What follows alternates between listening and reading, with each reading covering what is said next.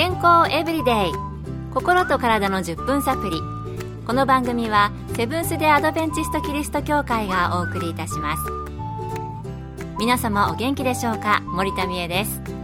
今日もあなたやあなたの大切な人の心と体の健康に役立つ情報を短い10分間にぎゅっと詰め込んでお届けします。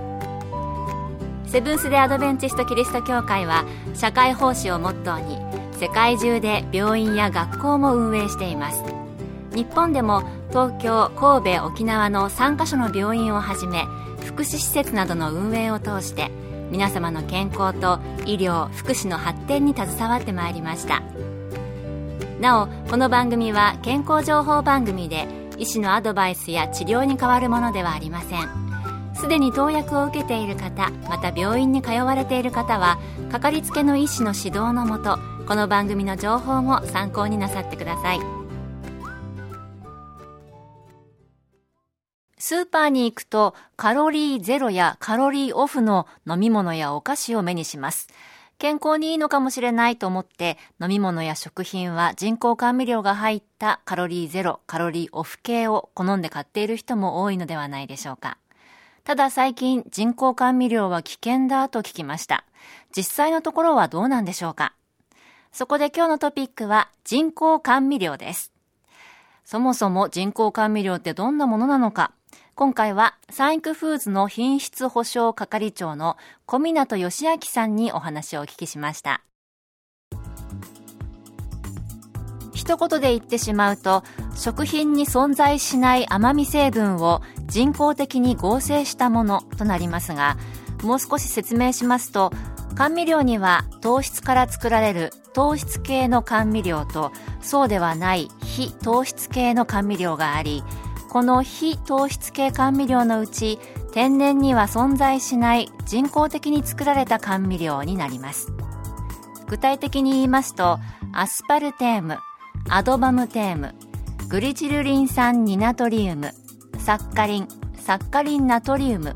スクラロースアセスルファムカリウムネオテームになります。え天然に存在しない人工的な甘みですか。えー、アスパルテーム、アドバムテームって本当にね、さすがに全部カタカナ感が満載でしたけれども、えー、お話の中で甘みは糖質からできているとは限らないというのが驚きでした。そして私はですね、どうしても飲み物、お菓子コーナーに寄ってしまうんですけれども、ゼロカロリーやノンシュガーなどよく見かけます。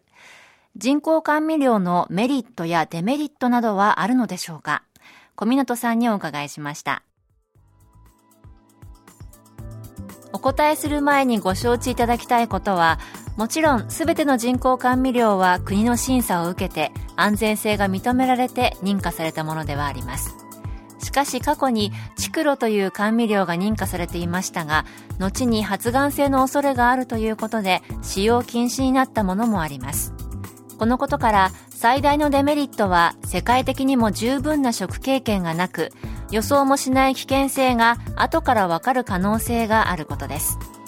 他に先ほどご紹介したアスパルテームはフェニルケトン尿症の患者さんの症状を悪化する恐れがありますのでエルフェニルアラニン化合物と表示する義務があります。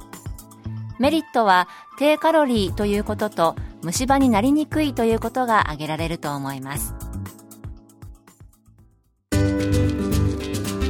健康エブリデイ心と体の10分サプリこの番組はセブンス・デ・アドベンチスト・キリスト教会がお送りしています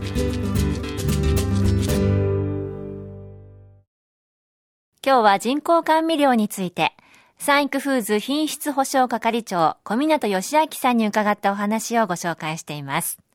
前半では人工甘味料とは何なのか、またそのメリットやデメリットについてお話をお聞きしました。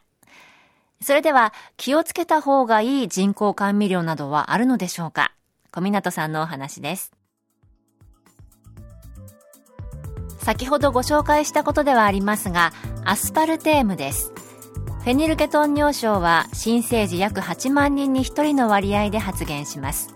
日本では現在、すべての新生児に対し、等疾患のスクリーニングを行って早期治療に役立てていますので心配することはないと思いますが赤ちゃんがエルフェニルアラニンを大量に摂取すると脳障害を起こす可能性があるそうです